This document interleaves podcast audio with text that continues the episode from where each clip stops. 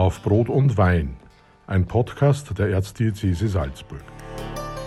Herzlich willkommen zu einer brennend aktuellen Folge unseres Podcasts auf Brot und Wein. Ich bin Michaela Hessenberger, Journalistin in der Erzdiözese Salzburg. Heute sprechen wir über den sogenannten synodalen Prozess. Das ist ein sehr großer Begriff mit einer sehr großen Tragweite, vor allem aber mit sehr großen Chancen. Und worum es dabei geht, das weiß Markus Welte. Bisher kannte ich ihn als theologischen Referenten im Büro unseres Herrn Erzbischofs. Nun hat er aber weitere Aufgaben dazu bekommen. Markus, schön, dass du da bist. Erzähl von deinem neuen Job. Vielen Dank für die Einladung und für das Gespräch. Ja, ähm, du hast es gesagt, ich bin theologischer Referent beim Herrn Erzbischof, habe jetzt eine ähm, schöne zusätzliche Aufgabe noch bekommen. Ich darf diesen Synodalitätsprozess, zu dem uns Papst Franziskus eingeladen hat, begleiten bei uns in der Erzdiözese. Der Papst fordert uns mit diesem neuen Prozess ja ordentlich heraus. Manche haben das Gefühl, das ist jetzt sehr spontan, sehr rasch entstanden. Was würdest du denn sagen, was sind denn die Chancen hinter dieser Einladung von Franziskus dabei zu sein und mitzumachen? Ja, ich glaube, eine ganz große Chance liegt darin, es ist ja für das Jahr 2023 eine Bischofssynode geplant, aber diese Bischofssynode wird eben nicht einfach vorbereitet in einem Büro im Vatikan oder von einer Kommission, sondern es ist ein zweijähriger Prozess vorgelagert, in dem Papst Franziskus alle Getauften einlädt, sich zu beteiligen und sich einzubringen. Das heißt, es ist ein sehr offener Prozess, in dem jeder auch mitsprechen kann und sich einsprechen kann, was er von Gott her zu diesen Fragen, die da auch vorgelegt sind, einbringen möchte. Das ist was weltweit historisch Einzigartiges, mhm. oder? Dass der Papst alle, alle, alle mitnimmt, die getauft sind, egal wie sie zur Kirche stehen, ob sie in der Kirche arbeiten, ob sie fernstehend sind, ob sie mittendrin sind in einer Organisation, im Pfarrgemeinderat, wo er immer so etwas hat es noch nie gegeben, oder? Nein, also der Papst hatte schon immer eine Vorliebe dafür, bei Synoden schon größere Personenkreise mit einzubeziehen, zum Beispiel bei der Jugendsynode. Aber es waren dann immer spezielle Personengruppen, eben zum Beispiel Jugendliche. Und das ist tatsächlich, soweit ich da richtig informiert bin, die einzige weltweite Befragung. Deswegen sagen ja manche auch Weltsynode dazu. Was sind denn die großen Chancen, die uns jetzt erwarten? Die großen Chancen, also einmal eben im Blick auf diese Themenfindung, was die Bischofssynode angeht, glaube ich, ein Prozess, in dem wirklich auch alle mitsprechen können.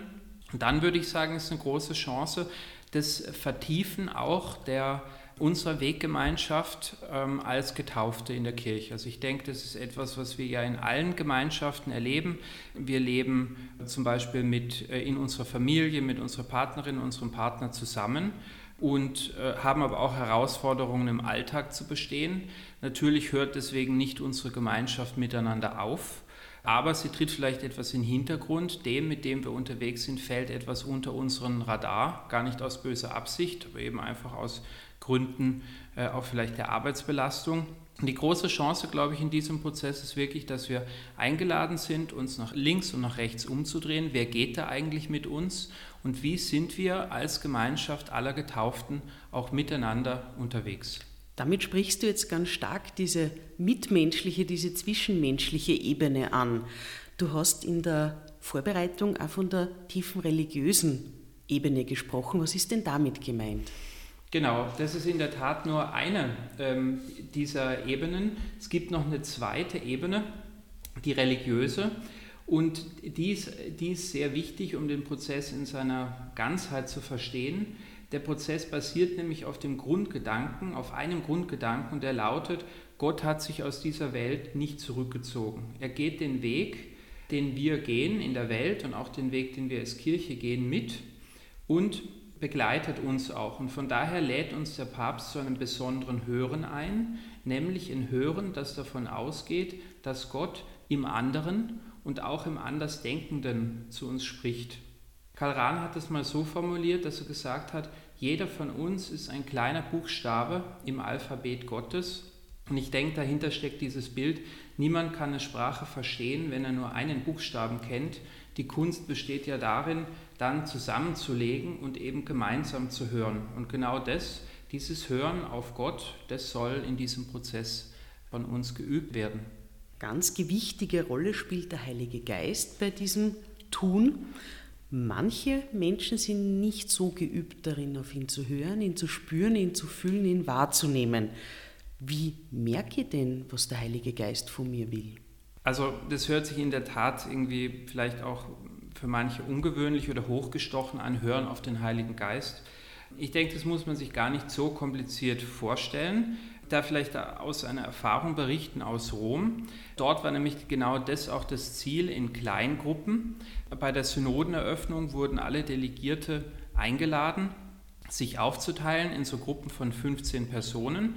In dem ersten Schritt hat jeder mal drei Minuten zu diesem Prozess erzählt, was ihm wichtig ist. Dann wurde aber bewusst fünf Minuten Stille gehalten und in einem zweiten Schritt dann war die Aufgabe, nichts mehr Neues von sich selbst zu sagen, sondern nochmal nachzuspüren, was von dem, was ein anderer gesagt hat, hat in mir Resonanz ausgelöst. Gab es da ein Wort, das mich getröstet hat, das mich erschüttert hat, in mir Widerspruch ausgelöst hat? Und genau das sind die Momente, also dort, wo mich etwas berührt, wo ich merke, dort spricht ein anderes Herz zu mir. Dort ähm, sind die Punkte, glaube ich, wo wir dem, was uns der Heilige Geist äh, sagen möchte, ziemlich nahe kommen. Und dir ist es auch so gegangen, du hast gespürt, gefühlt und gehört.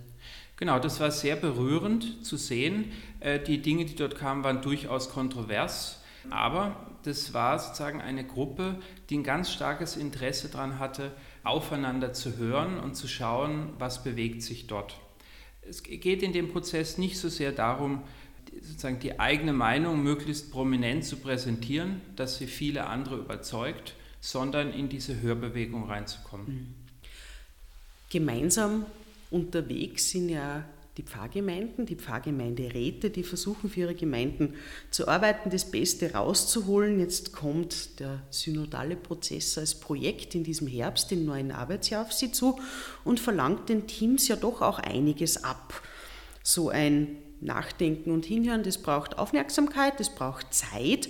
Hast du vielleicht den einen oder anderen Tipp, wie Pfarren und andere Gruppen das Mitmachen wirklich auf den Boden kriegen? Mhm. Und vor allem die Frage vielleicht zuerst, wie mache ich denn überhaupt mit? Da gibt es ja Fragebögen. Mhm, genau, es gibt Fragebögen. Meine Empfehlung wäre, vielleicht mal von der Homepage ähm, oder von der Webseite dieses Prozesses auszugehen, also www.eds.at slash synodale-kirche. Und diese Seite bietet eigentlich äh, alle Informationen kompakt zusammengefasst. Da findet man eben auch die Fragebögen und äh, man kann ja sich beteiligen als Einzelperson und auch als Gruppe. Wenn man als Gruppe teilnimmt, da war es uns wichtig, denen, die so eine Gruppe begleiten, auch Hilfen zur Verfügung zu stellen. Das heißt, es wird dort auch Gesprächsleitfäden geben, wenn zum Beispiel ein Religionslehrer, eine Religionslehrerin oder ein Leiter einer Erwachsenengruppe in einer Pfarre sagen würde, wir nehmen uns dafür zwei Stunden Zeit, dann muss er das nicht alles selbst vorbereiten, sondern findet dort auf dieser Seite äh, Materialien von unserer Theologinnengruppe, die das netterweise für unterschiedliche Zielgruppen vorbereitet hat. Drei Fragebögen gibt es, oder? Es gibt einen Fragebogen für Kinder, weil es uns auch sehr wichtig ist, ähm, die Stimme der Kinder zu hören, einen für junge Menschen, einen für Erwachsene und dann noch einen Fragebogen für diözesane Gremien. Wo wirst du denn dabei sein? Welche Fragebögen wirst du ausfüllen oder ist es nur einer? Ja, also es ist so, das ist das Schöne an diesem Prozess, man kann ja in mehreren Rollen teilnehmen. Also ich könnte jetzt zum Beispiel sagen, ich nehme als Privatperson Markus Welte teil, dann würde ich für mich persönlich jetzt den Erwachsenenfragebogen nehmen. Jetzt bin ich vielleicht noch in einem diözesanen Gremium, dann werde ich dort nochmal in diesem Gremium teilnehmen. Also man kann durchaus auch in unterschiedlichen äh, Rollen teilnehmen. Wir befragen uns gegenseitig, wir befragen uns in Gruppen. Darf ich mir denn sicher sein als Teilnehmerin oder als Teilnehmer vom synodalen Prozess, dass meine Stimme dann im Endeffekt 2023 bis Rom gehört wird? Ja, also wir haben diesen Prozess daraufhin angelegt, dass ähm, er auch sehr transparent gestaltet ist. Also es werden alle Berichte, die auch in unserer Diözese erstellt werden, öffentlich gemacht. Jeder kann diesen Bericht nachher auf der genannten Webseite abrufen. Und wir haben ein Team gebildet und werden uns auch nochmal genau beraten lassen von Rom auch, wo es ja eine große Erfahrung gibt im Vorbereiten von solchen Zusammenfassungen. Du sprichst ja natürlich eine große Herausforderung an. Es, ist, es sind viele Einzelstimmen und am Ende muss man die auch bündeln. Es ist klar, dass jetzt nicht äh, sozusagen alles bis ins Punkt und Komma erhalten bleiben kann, aber wir versuchen die, die großen Grundgedanken, die da sind, in diesem Bericht äh, tatsächlich auch ernst zu nehmen und zu bündeln. Glaubst du, dass es ganz viele Überraschungen gibt oder dass es viele Ergebnisse geben wird, die vielleicht auch schon im Hintergrund spürbar waren? Ich denke mir, es gibt einige Themen, die schon spürbar sind und die da sicherlich wieder aufschlagen werden, aber es wird vielleicht auch Dinge geben, die unter der Oberfläche noch irgendwie waren und die jetzt äh, rauskommen können. Beides könnte ich mir vorstellen. Eine große Chance auch mitzumachen, oder? Ja, also ich möchte jeden ermutigen, sich einzubringen und auch die eigenen Möglichkeiten zu nutzen, auch andere dazu einzuladen über soziale Medien oder persönliche Kontakte. Oftmals bei so Umfragen, man kennt es selber, man wird irgendwo angerufen und soll sich zu etwas äußern. Äh, das geht leichter oder man, man ist eher bereit, wenn man da jemand kennt und das auch ja, in Kontakt mit jemand macht, den man kennt. Darf das dann auch Freude und Spaß machen? Ja, sicherlich. Ja, okay, super. sicherlich. Super. Unser Podcast heißt Auf Brot und Wein und wir haben vorher ein bisschen darüber gesprochen, was denn Brot bedeuten kann. Was verbindest du denn mit dem Begriff? Ich verbinde damit eigentlich eine, eine schöne Erfahrung im Bereich des Brotbackens. Okay. Äh, ich backe ganz gern ab und zu mit meinem Sohn Brot und das hat auch etwas Synodales, etwas Gemeinschaftliches, wenn man dort äh, Hefe oder andere Dinge mischt und das schmeckt nachher auch ganz besonders gut. Irgendwelche Geheimrezepte? Habt ihr ein besonderes Körnerbrot, ein Würzbrot, ein italienisches? Was backen die Welteherren? Wir, wir haben ein besonderes Brotgewürz ähm, von einer Mühle äh, im äh, regionalen Umkreis, wo wir wohnen.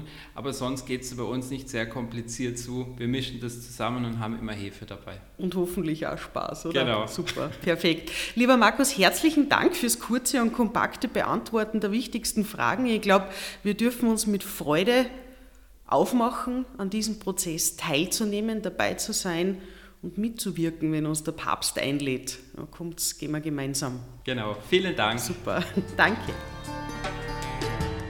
Das war Auf Brot und Wein, ein Podcast der Erzdiözese Salzburg.